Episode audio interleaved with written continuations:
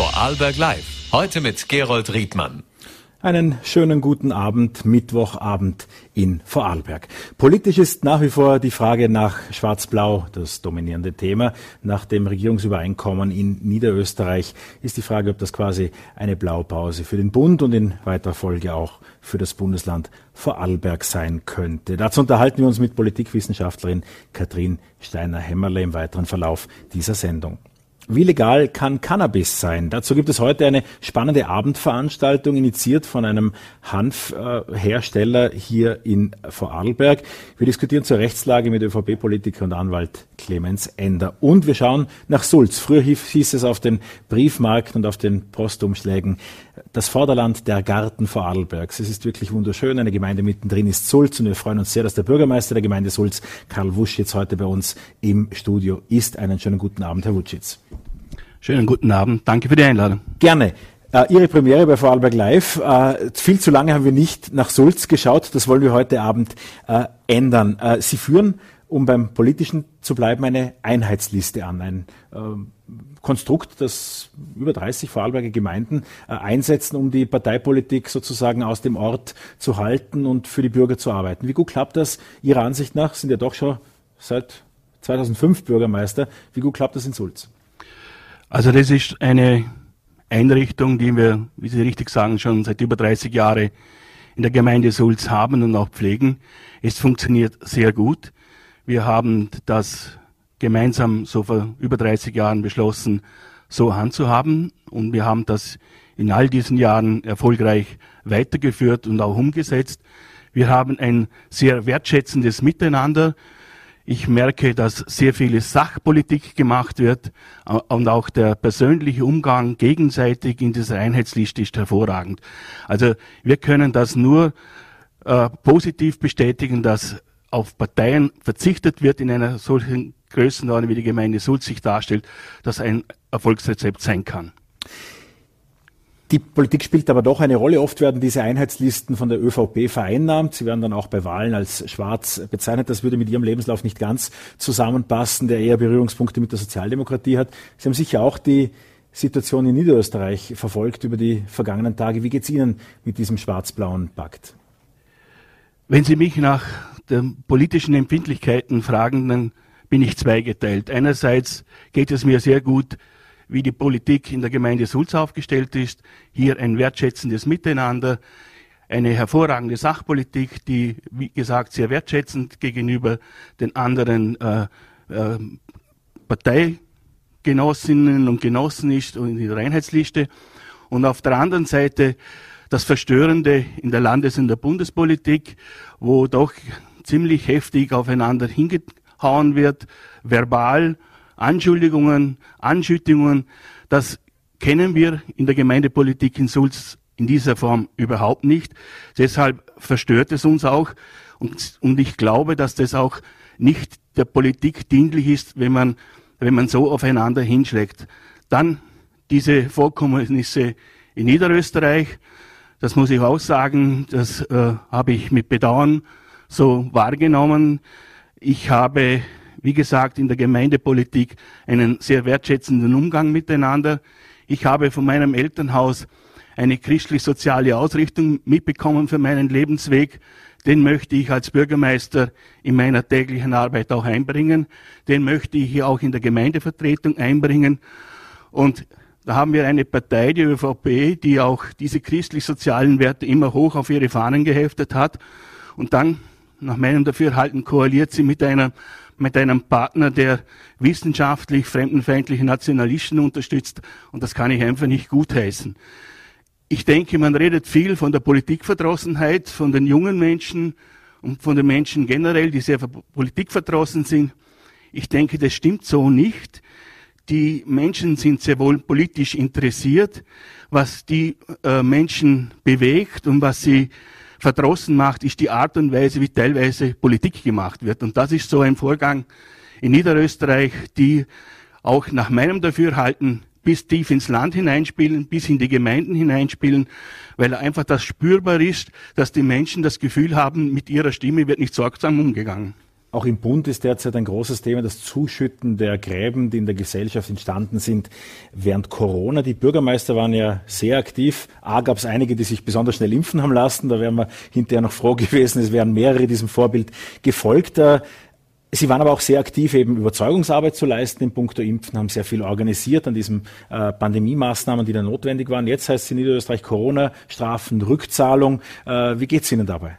Sehr schlecht, muss ich ganz ehrlich sagen wenn in einem Arbeitsprogramm solche Dinge drinnen stehen, dass da Corona-Rückzahlungen eventuell in Millionenhöhe getätigt werden und im gleichen Arbeitspapier kaum mehr was von Kinderbetreuung und Kindergärten drinnen steht, das stößt bei mir schon ein bisschen sauer auf, muss ich ganz ehrlich sagen. Wir wollen ganz konkret über Sulz reden und wenn Sie über Kinderbetreuung und äh, ja, Investitionen in Kinder sprechen, dann ist Sulz natürlich ein Paradebeispiel. Der Kindercampus vor wenigen Jahren eröffnet, aber jetzt auch gerade in diesen äh, Wochen, die letzten Handwerker fahren noch ein und aus, die Mittelschule, die saniert wurde, die Bücherei wurde kürzlich äh, erweitert. Auch Rankweiler Kinder sind in der viel kleineren Gemeinde Sulz zur Betreuung. Ähm, wie sind die Investitionen in Kinder bisher gelaufen und mit welchen weiteren Herausforderungen rechnen Sie in diesem Bereich?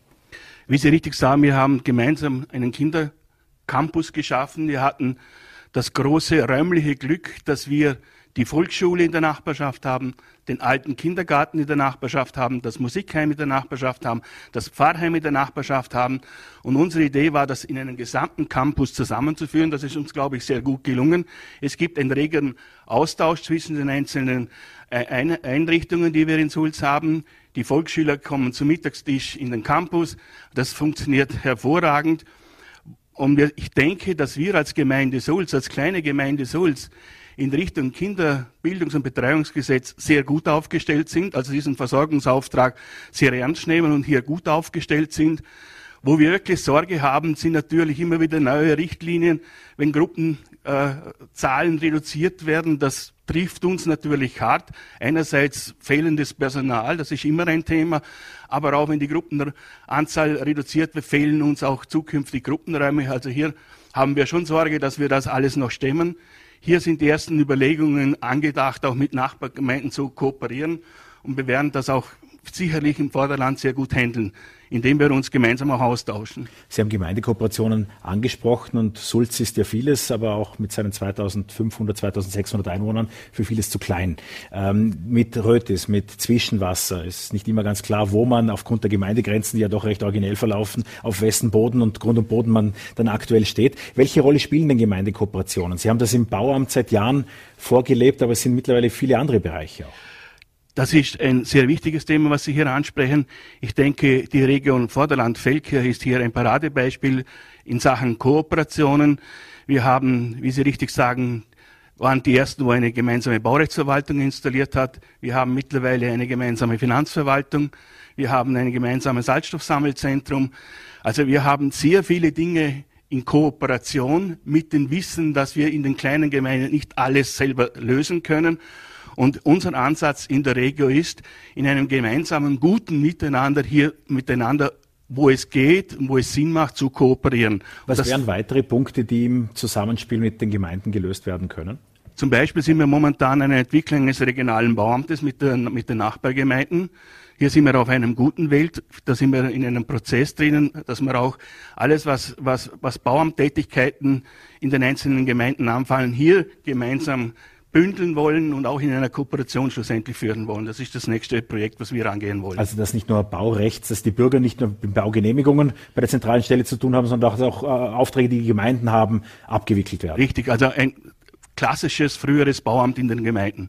Das wollen wir zusammenführen, damit wir dementsprechend auch gut aufgestellt sind. Jetzt gibt es ein Projekt, das groß angekündigt wurde und heute Leerstand in der Mitte des Ortes heißt, nämlich dort, wo früher das Giebelkreuz war, der alten Raiffeisenbank, die umgezogen ist an die Hauptstraße. Dort sollte ein Gesundheitszentrum entstehen. Jetzt ist da nichts, die Bank ist ausgezogen und es ist leer. Äh, wie geht man mit Leerstand im Zentrum um und was könnte dort dann trotzdem entstehen? Ja, das ist leider zu bedauern. Wir waren da guter Dinge, dass wir wirklich was Tolles schaffen können, nicht nur für die Gemeinde Sulz, sondern auch als Nachnutzung für das gesamte Vorderland.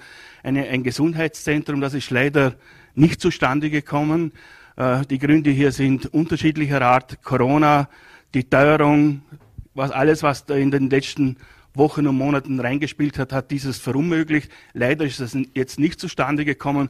Aber wir versuchen da in einem guten Miteinander auch eine nach, gute Nachnutzung zu finden für dieses Gebäude. Es gibt in Sulz, auch im Zentrum, noch schöne Wiesen, auch äh, Obstbäume etc. Und dann gibt es immer wieder diese Meldungen, zuletzt zum Beispiel 1400 Quadratmeter für zwei Millionen verkauft. Äh, wer kann sich Sulz denn noch leisten? Die wenigsten. Das ist leider Gottes auch ein, ein Übel dieser Zeit, dass die Grundstückspreise exorbitant am Steigen sind. Äh, das ist echt etwas, was uns Sorge bereitet. Wohnen ist ein elementares Grundbedürfnis eines jeden Menschen und hier richtige Antworten zu finden, da sind wir als Gemeinden schon stark gefordert. Also mit diesen Grundstückspreisen kann wirklich können die wenigsten mithalten. Das ist einfach leider Gottes so. Den Gemeinden geht es so, dass die Einnahmenseite einbricht, weniger äh, Geld in die Kassen äh, kommt und immer mehr Ausgaben auf sie zukommen. Welche Projekte werden Sie dennoch, ob, wo, ob der schwierigen Finanzsituation angehen können? Sie haben nein ganz richtig gesagt, dass wir sehr viel Geld in den Kindercampus gesteckt haben. Jetzt haben wir die Mittelschule saniert.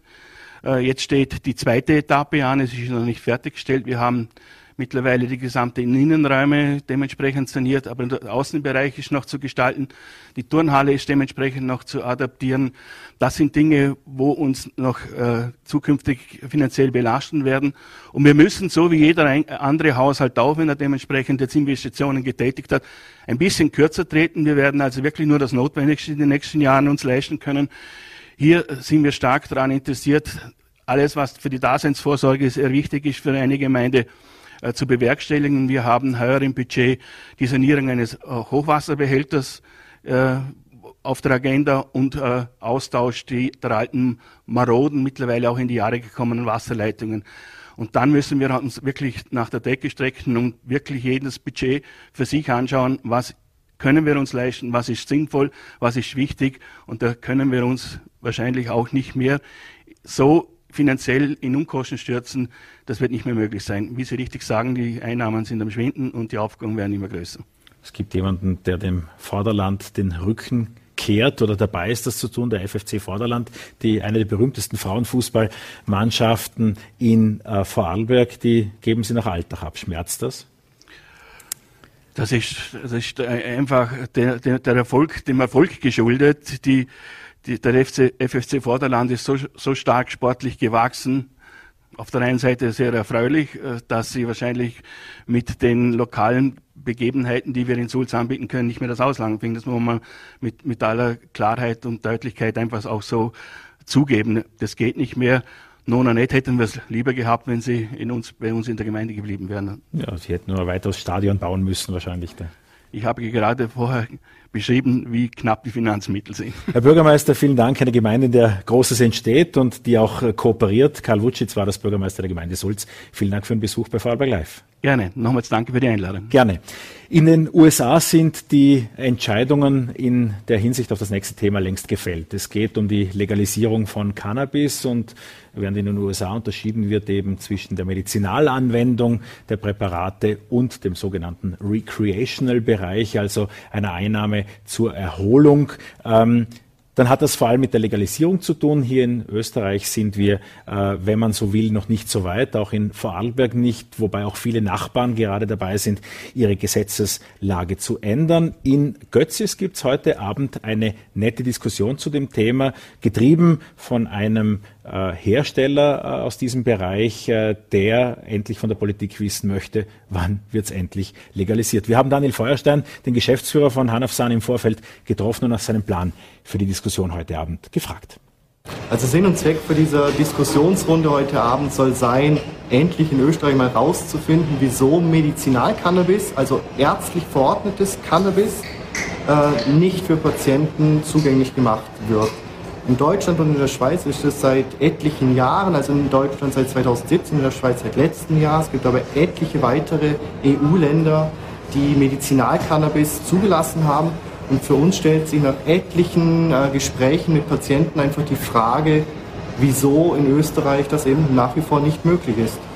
Also in diese Diskussionsrunde haben wir eingeladen äh, Landesabgeordnete, und zwar Gesundheitssprecher aller Parteien. Das ist wirklich super. Ähm, dass wir Gesundheitssprecher von der ÖVP, von der SPÖ, von der FPÖ, von den Neos und von den Grünen heute Abend in dieser Diskussionsrunde haben. Wir haben einen, äh, einen Arzt, das ist ein Primar der Neurologie vom Landeskrankenhaus Feldkirch, ehemaliger Primar.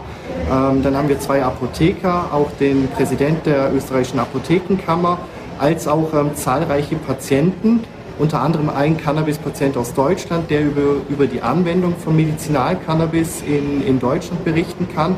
Wir haben aber auch drei österreichische Patienten vor Ort, die zumindest von den Wirkstoffen CBD als auch THC als Reinsubstanz, das ist möglich in Österreich, magistral verordnet, schon profitieren konnten. Ähm, und eben innerhalb dieser Runde sollen jetzt diese ähm, Fragen ähm, geklärt werden, beziehungsweise auch eine Perspektive hoffentlich aufgezeigt werden, was Österreich gedenkt, in den nächsten Jahren äh, in, in, in diesem Bezug hin zu unternehmen. Daniel Feuerstein war das Geschäftsführer von Hanafsan und äh, heute Abend zur Diskussion für die ÖVP in den Ring steigen wird Clemens Ender, Landtagsabgeordneter und Anwalt und ich freue mich sehr, dass Sie heute Abend schon bei uns sind. Guten Abend, Herr Dr. Ender. Schönen guten Abend, danke für die Einladung.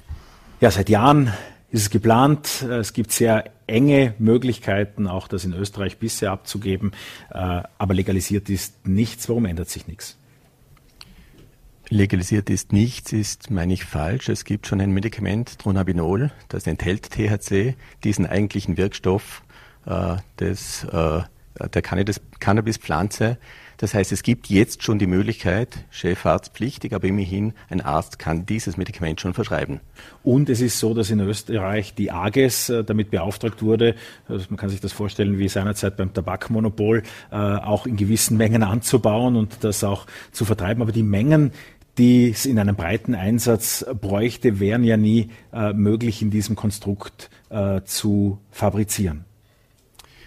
Das mag so sein, man muss aber der Fairness halber auch dazu sagen, dass die Forschungslage noch eher dürftig ist. Man weiß noch nicht dezidiert, für welche Erkrankungen, für welche Probleme das wirklich geeignet wäre.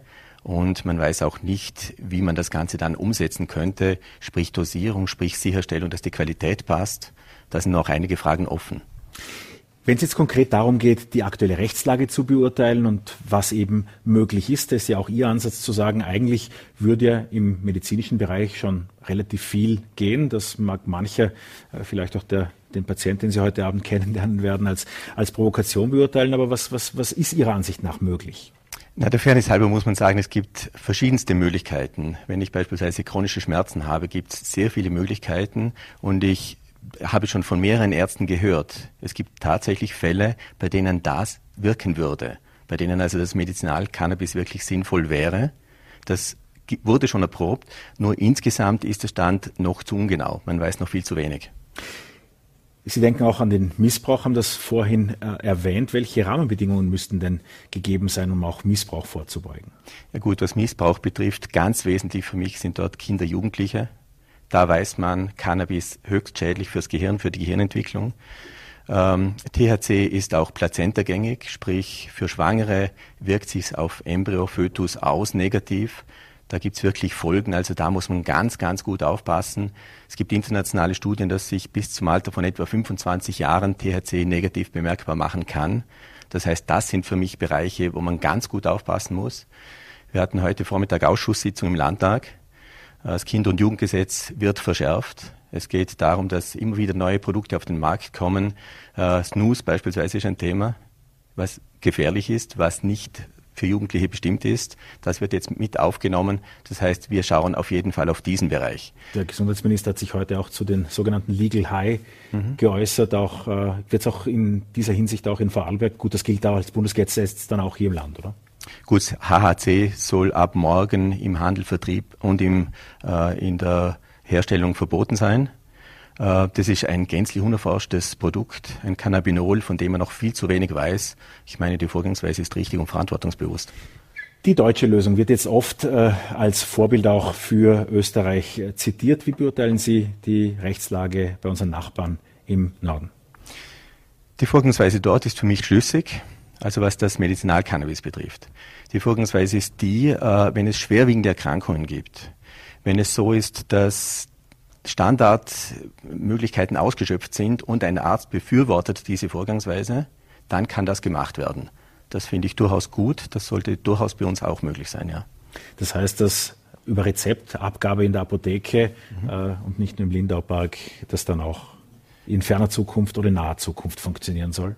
Auf jeden Fall. Wir sehen die Entwicklung in Amerika. Dort wurde vieles freigegeben. Konsequenz ist, es entsteht ein Wettbewerb, es entsteht ein Handel, es wird mit diesem Produkt geworben. Es geht natürlich um viel, viel Geld. Das ist eine Entwicklung, die ich nicht gutheißen möchte, weil dass Cannabis problematisch sein kann, Psychosen auslösen kann, Schizophrenie und so weiter, ist erforscht. Das heißt, das ist kein Mittel, das man wirklich verbreiten sollte. Also die rote Linie auch der ÖVP würde aussehen im Medizinalbereich Anwendungen durchaus deutsches Vorbild, durchaus auch äh, Verschreibungs, mit Verschreibungspflicht, äh, Abgabe über Apotheken, Sicherstellung äh, von Qualitätskriterien machbar. Aber der, wie ich eingangs sagte, sogenannte Recreational Bereich, also alles, was dem Vergnügen dient, äh, nein. Exakt. Äh, in Sachen genereller Legalisierung, glauben Sie, dass da das Beispiel der USA nicht auch in Europa Schule machen könnte? Ich hoffe es ganz ehrlich gesagt nicht. Ich sehe dort die Entwicklung. Die Entwicklung dort ist so, dass im Bereich Jugendlicher äh, der Genuss, sage ich jetzt mal, von Cannabis nicht zurückgegangen ist. Bei Älteren hat er zugenommen. Die THC-Konzentration, also dieses berauschende Mittel, hat zugenommen.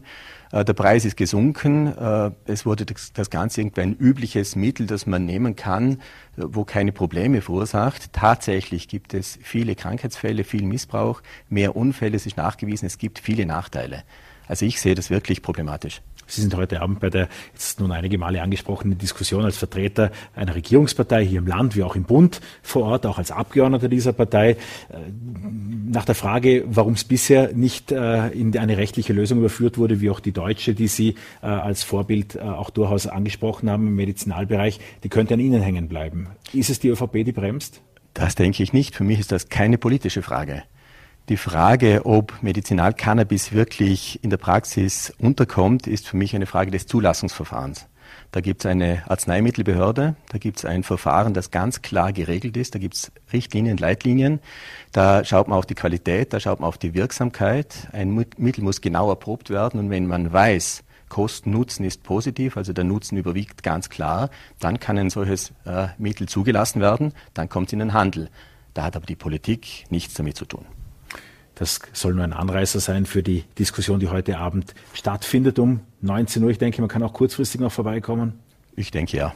19 Uhr in Götzis ist das der Fall. Mehr Informationen bei uns auf äh, voll.at. Äh, ohne politische Fragen lasse sich doch dennoch ungern aus dem Studio ziehen. Wir haben es vorher vom Herrn Bürgermeister Wutschitz auch schon gehört, diese Frage nach einer zukünftigen blau-schwarzen Koalition und auch dem, wie sie in Niederösterreich ist. Da gab es interessanterweise auch durchaus Wegduckbewegungen in Vorarlberg. Der Landeshauptmann wollte sich lange nicht dazu äußern. Die Grünen haben am Montag werbewirksam gemeint, er müsse jetzt Stellung beziehen, hat das aber bislang äh, nicht getan. Wie geht es Ihnen denn mit der schwarz-blauen Koalition in Niederösterreich?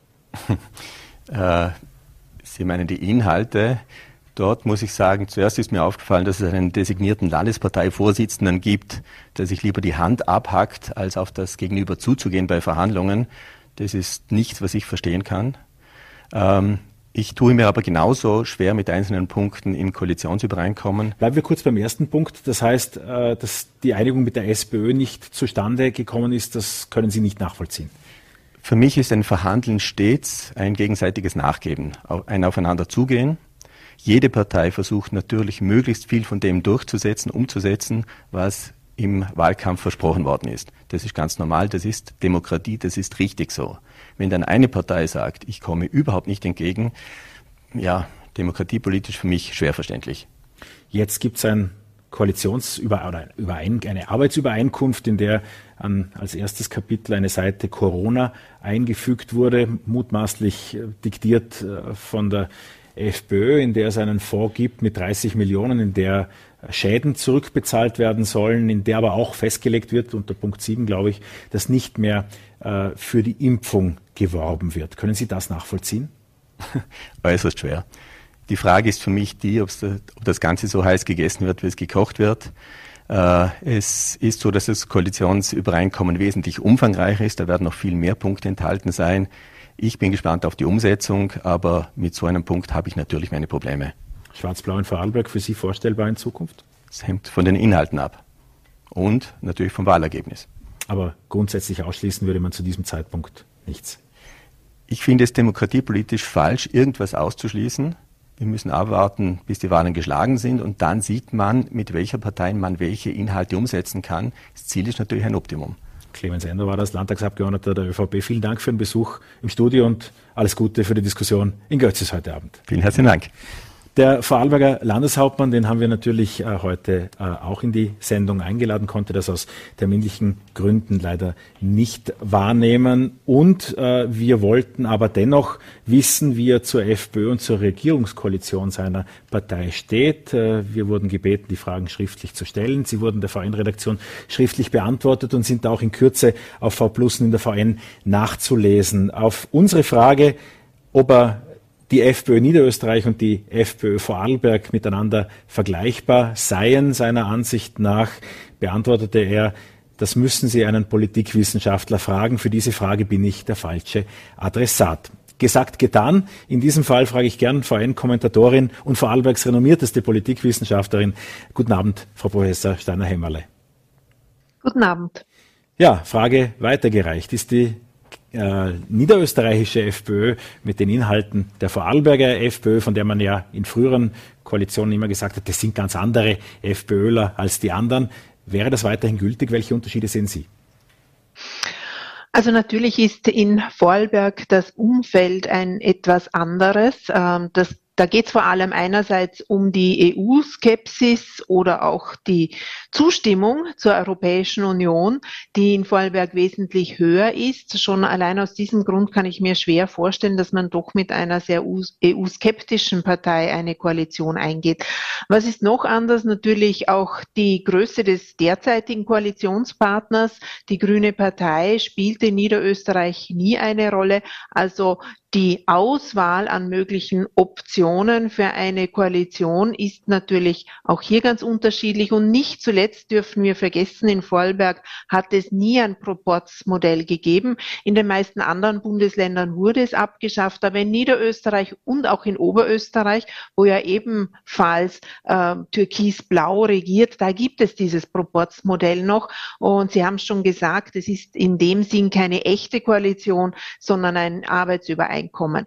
Ähm, ich möchte aber damit jetzt die Symbolik nicht kleinreden dieser ähm, Übereinkunft. Äh, Clemens Ender hat schon genannt, es hängt von den Inhalten ab. Ähm, in Niederösterreich sehen wir das ganz besonders, weil die Sympathie gegenseitig zwischen Johanna Mikl-Leitner und Udo Landbauer ist ganz sicher endend wollend. Ähm, das heißt, es hängt von den Inhalten ab. Und da habe ich schon auch den Eindruck, dass natürlich wenn man jetzt nur die Übereinstimmung, die Schnittmengen dort betrachtet, die ÖVP in Bund, in Niederösterreich, aber wahrscheinlich auch in Vorarlberg mit der Freiheitlichen Partei durchaus einiges finden kann. Wieso tut sich der Landeshauptmann beispielsweise, wie vorher beschrieben, so schwer mit einer öffentlichen Reaktion zur Niederösterreich-Wahl? In jeder Partei gibt es natürlich zu derartigen Fragen unterschiedliche Gruppierungen und auch die Wählerschaft äh, ist hier sich nicht einig. Und wir sehen ja die Reaktion auf äh, diese Zusammenarbeit, die ist ja auch heftig. Da geht es ja in der ÖVP bis hin zu Parteiaustritten. Immerhin eine ehemalige Gesundheitsministerin, Andrea Godolski, ähm, ist ja ausgetreten aus der ÖVP und auch manche Experten haben sich aus Gremien und Beratungstätigkeiten zurückgezogen, wie bei der Greco-Kommission. Ähm, derartige Reaktionen fürchtet man natürlich. Äh, nicht nur, dass äh, ein Teil der Wählerschaft sagt, naja, unter diesen Umständen, wenn sich jetzt der Landeshauptmann hier in Vorarlberg schon so klar deklariert, da überlege ich mir vielleicht, dass ich eine andere Partei wähle. Ob das jetzt äh, fair ist oder nicht, es ist leider politische Tradition in Österreich, sich hier eher die Türen offen zu halten, sich nicht festzulegen. Aus Sicht ähm, der Wählerschaft oder auch ich als Wählerin würde eigentlich schon begrüßen, dass Koalitions Präferenzen eigentlich äh, schon gesagt werden oder zumindest die wichtigen Themen, die in diesen Verhandlungen eine Rolle spielen werden. Ähm, wenn dann natürlich die Pragmatik der Macht, also die Mehrheitsverhältnisse, eine andere Zusammenarbeit äh, äh, festlegen, dann muss man allerdings auch das verstehen.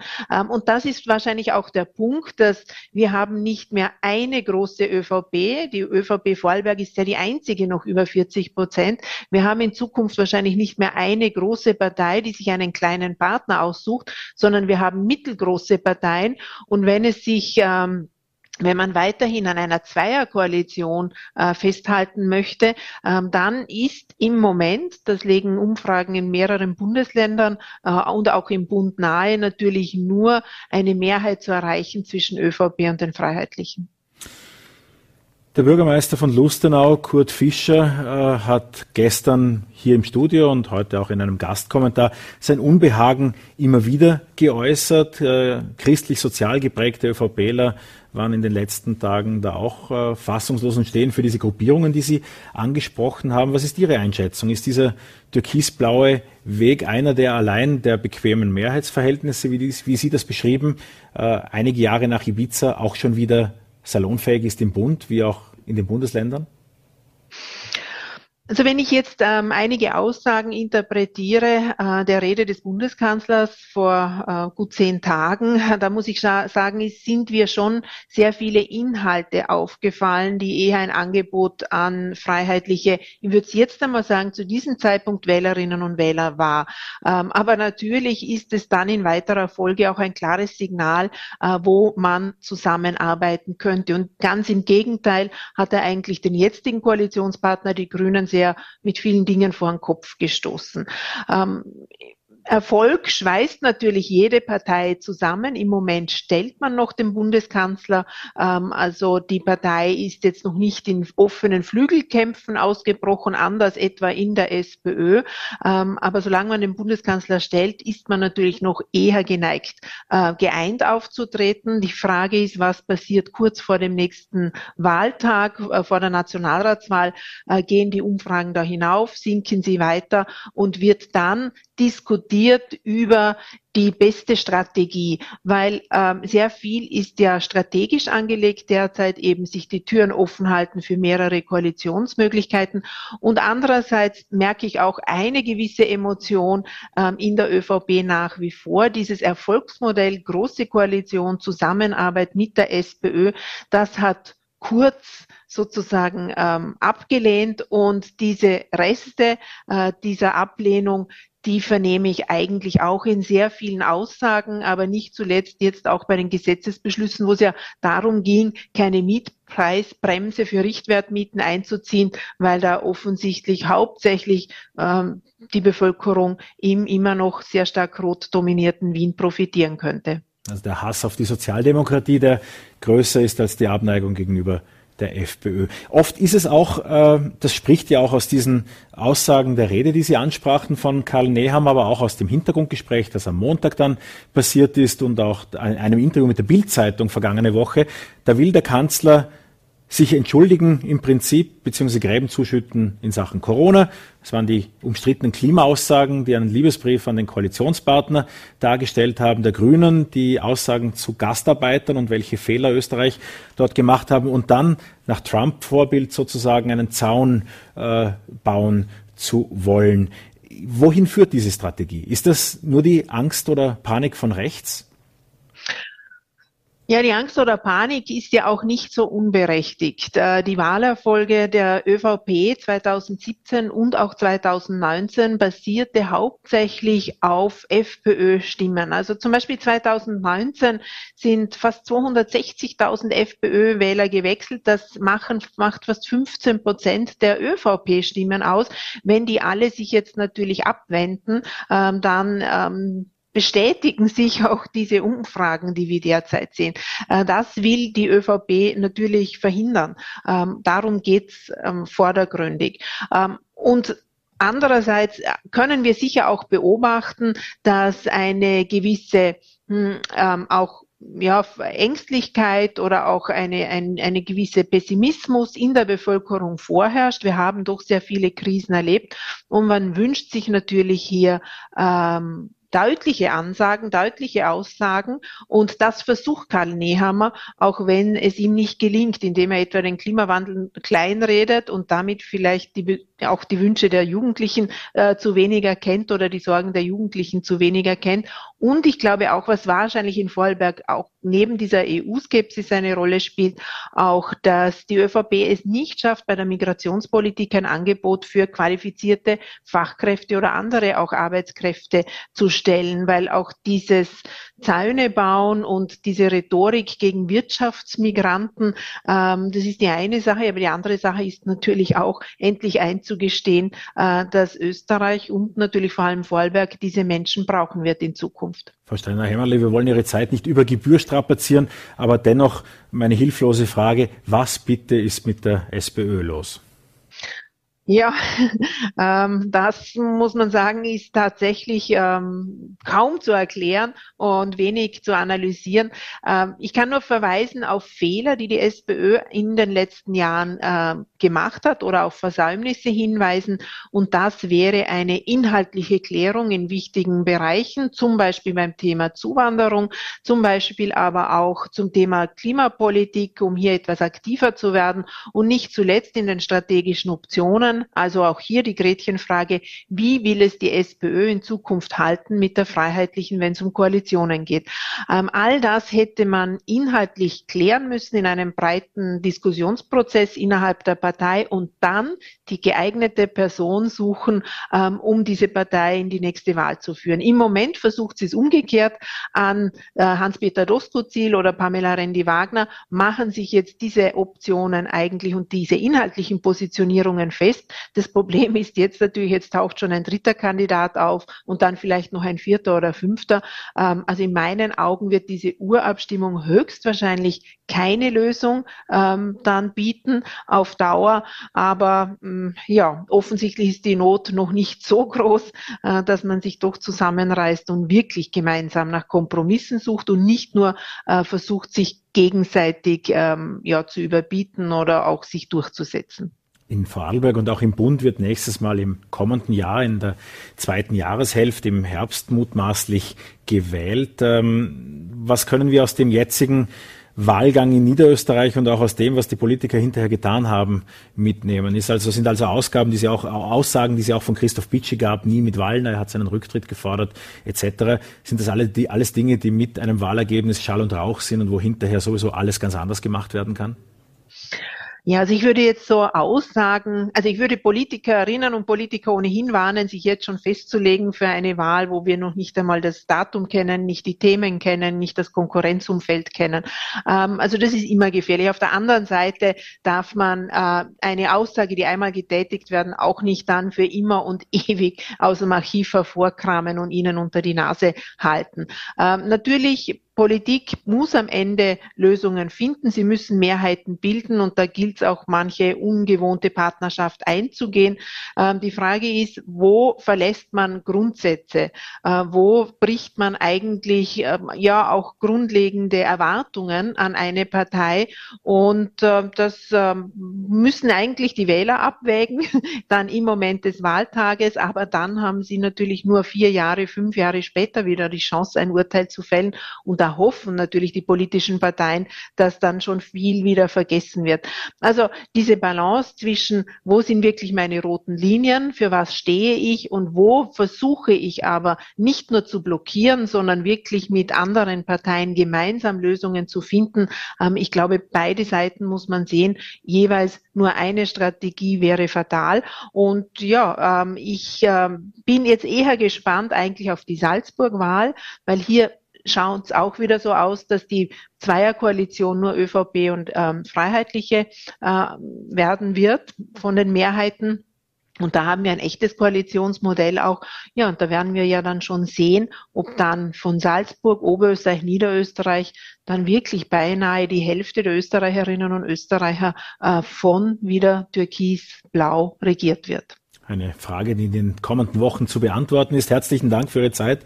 Politologin und VN-Kommentatorin Katrin Steiner-Hämmerle. Vielen Dank, dass Sie bei Vorarlberg Live dabei waren. Sehr gerne. Schönen Abend. Ja, und das war's mit der Sendung für den heutigen Mittwoch. Ich darf Ihnen an dieser Stelle verraten, dass morgen um diese Zeit Michael Ritsch mein Studiogast sein wird, der Bürgermeister der Landeshauptstadt Bregenz, die auch unseren Hintergrund hier im Studio bildet. Und äh, ich freue mich sehr, wenn Sie wieder mit dabei sind, äh, morgen um 17 Uhr, wenn es wieder heißt Vorarlberg live.